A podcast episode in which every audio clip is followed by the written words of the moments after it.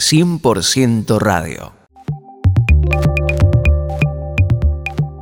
¿Qué tal queridos amigos? ¿Cómo están ustedes? Muy bienvenidos. Gracias por acompañarnos, por estar junto a nosotros en este espacio de 100% radio.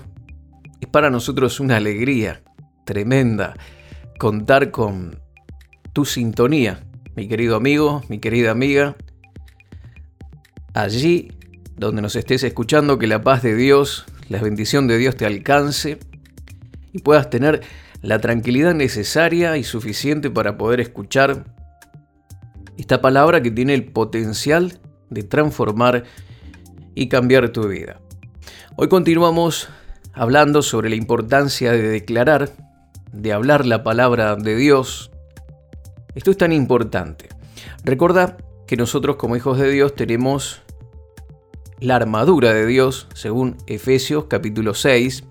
Ahí se nos detalla todas las partes de esta armadura que se nos ha dado a nosotros como hijos de Dios y eh, encontramos cosas muy interesantes, pero de todas esas armas, una sola es el arma ofensiva.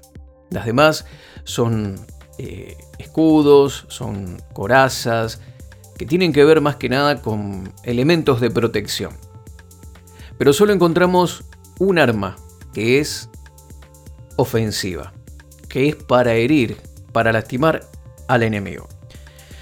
Efesios capítulo 6, si conoces el pasaje, si conoces eh, lo que dice allí, seguramente estás sabiendo a qué me estoy eh, refiriendo cuando hablo de que hay solo un arma ofensiva. Y esta arma ofensiva es la espada del Espíritu, que es la palabra de Dios. Cuando habla de la espada del Espíritu, está hablando de, esa espada de dos filos que es capaz de partir, penetrar eh, el corazón humano, partir el espíritu del alma, discierne las intenciones del corazón, las coyunturas, los tuétanos. Tiene tanto filo esa espada que penetra y llega donde nadie más llega. Por eso yo, tengo la, fe, la seguridad, la certeza que cada una de estas palabras que compartimos con ustedes son una espada aguda que llega a las profundidades del corazón. Eh, esto es maravilloso. Esto es maravilloso. El corazón humano es un corazón bastante eh, difícil de comprender, ¿sí? Y Dios utiliza sus instrumentos, sus voceros para traernos una palabra, para hacernos reflexionar, para que podamos encauzar nuestras vidas, para que profundicemos en nuestra comprensión hacia nuestro Señor Jesucristo. Y la palabra de Dios es espada, pero cuando es hablada. No, se está refiriendo este pasaje a la Biblia como un libro en sí, como algo físico, sino que la palabra hablada, la palabra declarada sobre mi vida, sobre mi situación, sobre eh, mi familia, mis finanzas, mi vida espiritual. Por ejemplo, decir, soy bendecido con toda bendición por Cristo Jesús. Declarar, por ejemplo, el Señor es mi pastor, nada me faltará. Declarar, todo lo puedo en Cristo que me fortalece. Y tantos otros pasajes de las Escrituras que son promesas de Dios para nosotros, si tenemos la habilidad y la capacidad de declarar estas afirmaciones, estas promesas de Dios en nuestra vida, en ese momento la palabra se transforma en una espada. Por eso es tan importante que conozcamos la palabra, que entendamos el mensaje de Cristo, que podamos comprender, porque hay mucho aquí, mucho, mucho para aprender, mucho para practicar, ¿sí? A veces cuando tenemos un vocabulario bastante negativo, cuando nos cuesta hablar cosas positivas, se torne un poquito difícil expresar o hablar la palabra del Señor. Es probable, es posible que eh, nos resulte mucho más, más fácil decir cosas negativas, hablar lo mal que están las cosas, lo mal que nos estamos sintiendo, por ejemplo, y nos cueste hablar, declarar palabra de Dios sobre nuestra situación, tenemos que pasar más tiempo en la palabra, tenemos que pasar más tiempo investigando cuáles son las promesas apropiadas para nuestra situación, la situación en particular que estemos atravesando. Por eso es, es importante este tiempo que ahora estás dedicando para escuchar este mensaje y ese tiempo que cada día tomás para estar en la palabra de Dios, subrayar sus promesas, apropiarte de todas estas bendiciones que el Padre Celestial derramó sobre nosotros a través de Cristo y que son nuestras. Y una manera de apropiarnos de estas palabras, de estas afirmaciones, de estas promesas, es creerlas en nuestro corazón y hablarlas. Porque dice la palabra del Señor en Romanos capítulo 10 que con la boca, que con el corazón, perdón, se cree para justicia, pero con la boca se confiesa para salvación. ¿Sí? Lo repito, con el corazón se cree para justicia, pero con la boca se confiesa para salvación.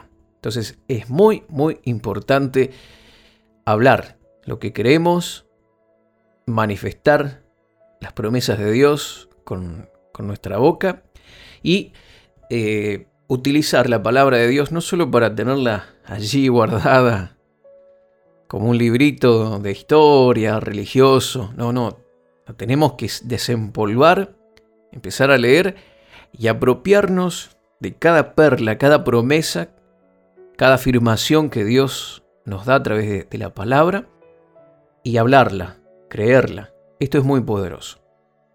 Seguimos desarrollando este tema que habíamos comenzado anteriormente y vamos a mirar a Santiago, el hermano de Jesús, en su libro, en el capítulo 3, versos 2 al 5, habla de la lengua y del poder que tienen nuestras palabras.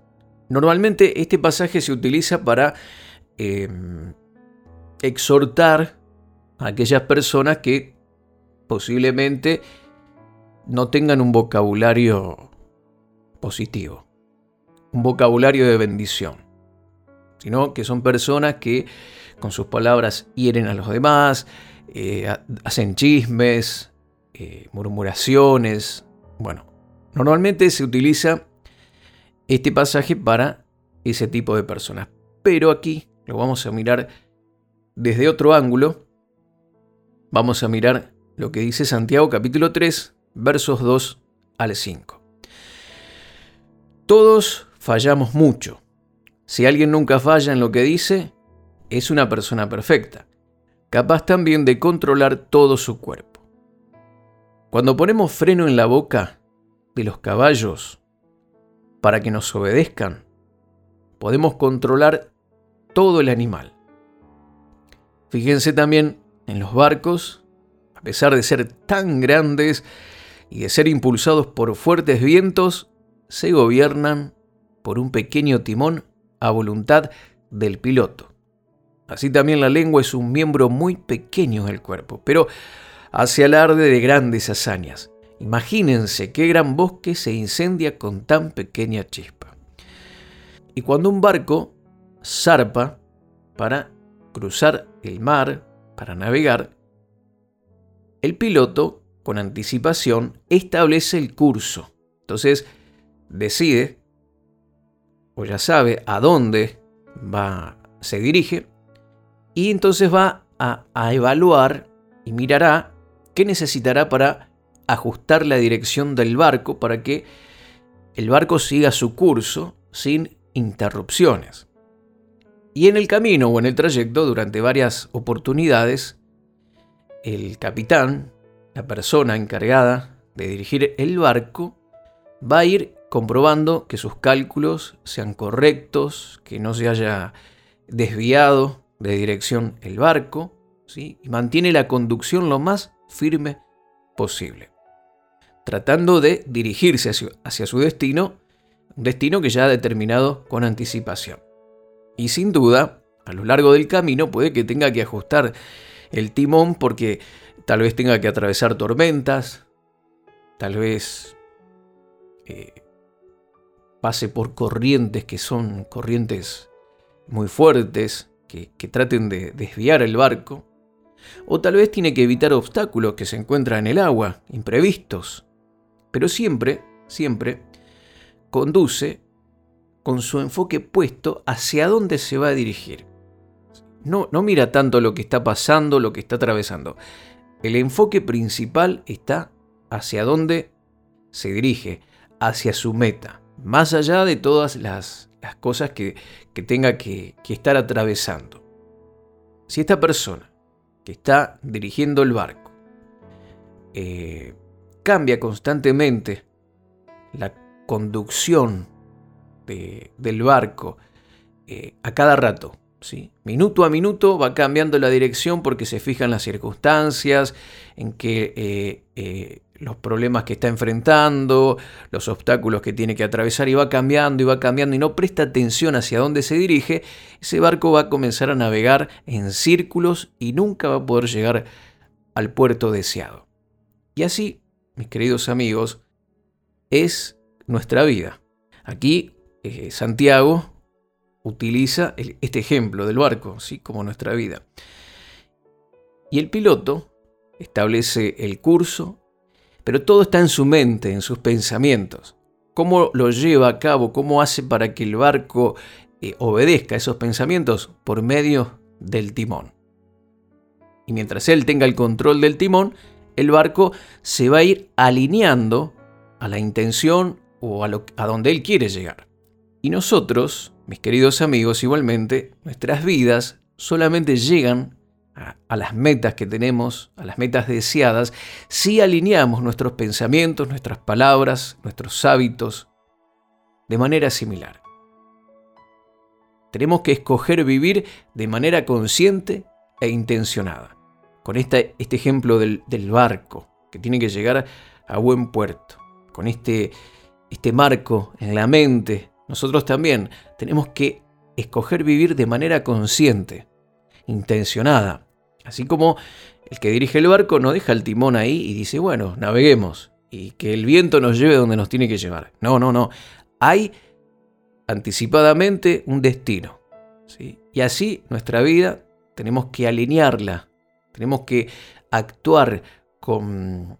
Eh, escoger de manera consciente e intencionada hacia dónde queremos llegar. En lugar de permitir que las dificultades, las circunstancias del día a día dicten nuestro destino. Por lo tanto, podemos tomar control de todos estos elementos y dirigir nuestra vida hacia la meta que hemos establecido. ¿Y hacia dónde te estás dirigiendo, mi querido amigo, mi querida amiga? Presta atención cuál es el curso que está siguiendo tu vida. ¿Hacia dónde te estás dirigiendo? Tal vez vivís el momento. El momento que puede ser un momento de placer, un momento de diversión, un momento, pero mira un poquito más allá. Si seguís por este camino, el camino que estás atravesando hoy, ¿hacia dónde te dirige? ¿Hacia dónde vas a ir? Hace algunos años recuerdo que tenía conversaciones con, un muchacho, un muchacho que a veces lo veía, después por un par de meses desaparecía de, de la zona donde yo vivía cuando era jovencito. Luego lo, veía nuevamente y le pregunté yo un, día y le digo, ¿qué pasa? Que un tiempo estás, otro tiempo no estás. Y me contó que lo metían preso, porque él era un tipo delincuente y no andaba en cosas buenas. Yo no sabía muy bien su vida y lo escuché contarme con, mucha arrogancia y mucha alegría que, bueno, que lo habían metido preso, que, que a él lo respetaban porque esto, porque lo otro. Bueno, todas esas cosas que esa gente que, vive en esa vida tiene como algo eh, importante, el respeto, el ser más tenaz, más valientes o más eh, atrevidos o, peores que los demás. Y, bueno, y él comenzó a hablar y a hablar. Entonces yo empecé a hablarle de Jesús, de que Jesús quería cambiar su vida, transformarlo. Y luego de terminar la conversación, recuerdo que esta fue la última vez que pude hablar con él. Le dije, Decime una cosa, Oscar. Eh, vos no, no, naciste en este mundo de delincuencia, de drogas, y, ¿sí? vos fuiste un chico normal, pero en la calle te fuiste formando. ¿sí? Hubo otros antes que vos que te encaminaron por estos malos caminos, te, te hago una pregunta, ¿dónde están ellos ahora? Y él empezó a pensar y me dijo, mira, la verdad es que están todos muertos, presos, eh, ya casi no queda nadie. Bueno, le digo, y si vos seguís por este camino, ¿dónde vas a terminar? Y él se quedó pensando y como que la pregunta que era tan sencilla, tan natural para un joven, en ese momento yo creo que tendría 18 años, cuando le hice esa pregunta, ese interrogante, él no, no se ve que nunca lo había pensado de esa manera y se quedó como congelado ahí, pasmado, me miraba, dice, y sí, la verdad que no voy a terminar muy bien. Esa fue la última vez que, que pude conversar con él, no supe nunca más nada de su vida, espero que él haya tomado el buen camino, el camino de Jesús, pero mis queridos amigos, no podemos vivir el momento, no podemos eh, dejar que nuestra vida sea llevada por las circunstancias, por lo que nos dicen los amigos, por a donde el viento nos lleve. Debemos alinearnos o, alinear nuestra vida hacia una meta, hacia un objetivo bueno, loable. Y tendríamos que, por supuesto, perseguir los objetivos de Dios. Dios tiene planes con tu vida, tiene propósitos, Él quiere lo mejor para ti. Sería muy bueno que puedas eh, alinearte a eso, preguntarle al Señor hacia dónde querés dirigir mi vida y de manera consciente, de manera intencional, comenzar a encauzar tu vida hacia ese lugar.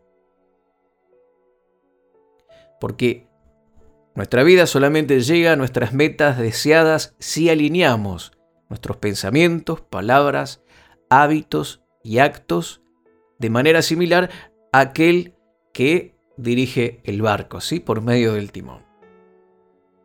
En lugar de permitir que los elementos, las circunstancias, los problemas dicten tu destino, puedes tomar el control de todo eso y dirigir tu vida hacia un fin mayor. ¿Hacia dónde te diriges? ¿Cómo será cuando llegues allí? Bueno, deja que tu imaginación comience a pensar todas estas cosas. Pasa tiempo soñando despierto acerca de lo que quieres ser en la vida. Lee al respecto, estudia ese lugar, escribe sobre tus sueños en, un, en un diario, en un cuaderno. Da rienda suelta a tu mente con las posibilidades de lo que puedes llegar a conseguir.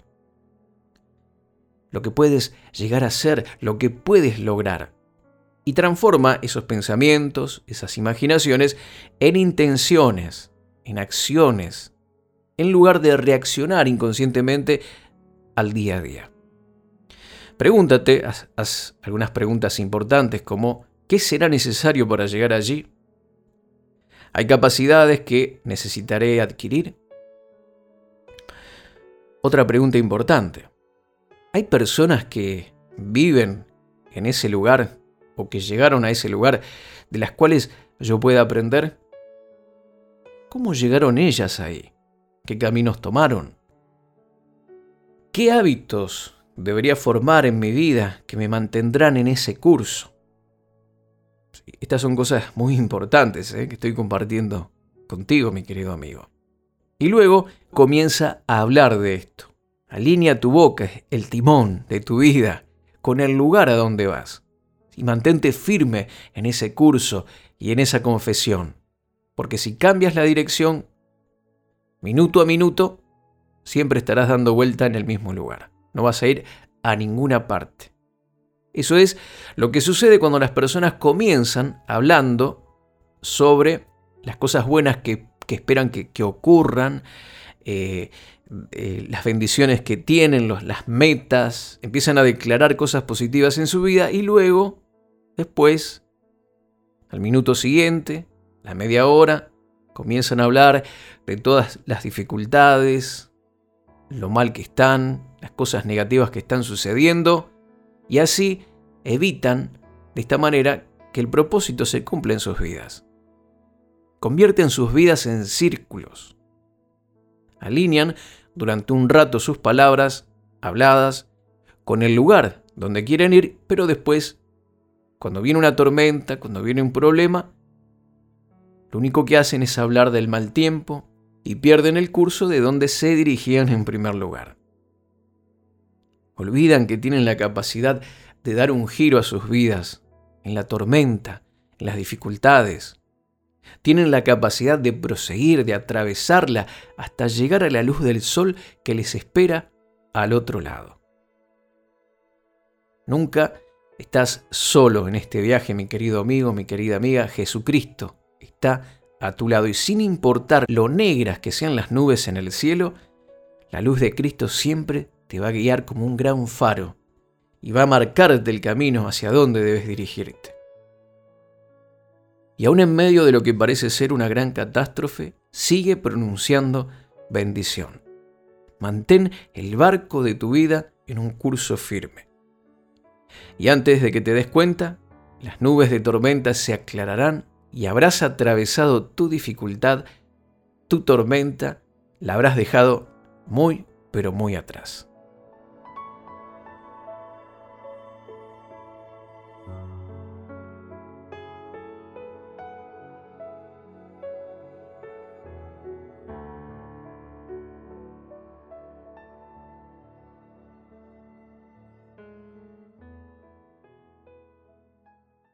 Contactos marioserrano.live.com.ar En Facebook, Mario Rubén Serrano.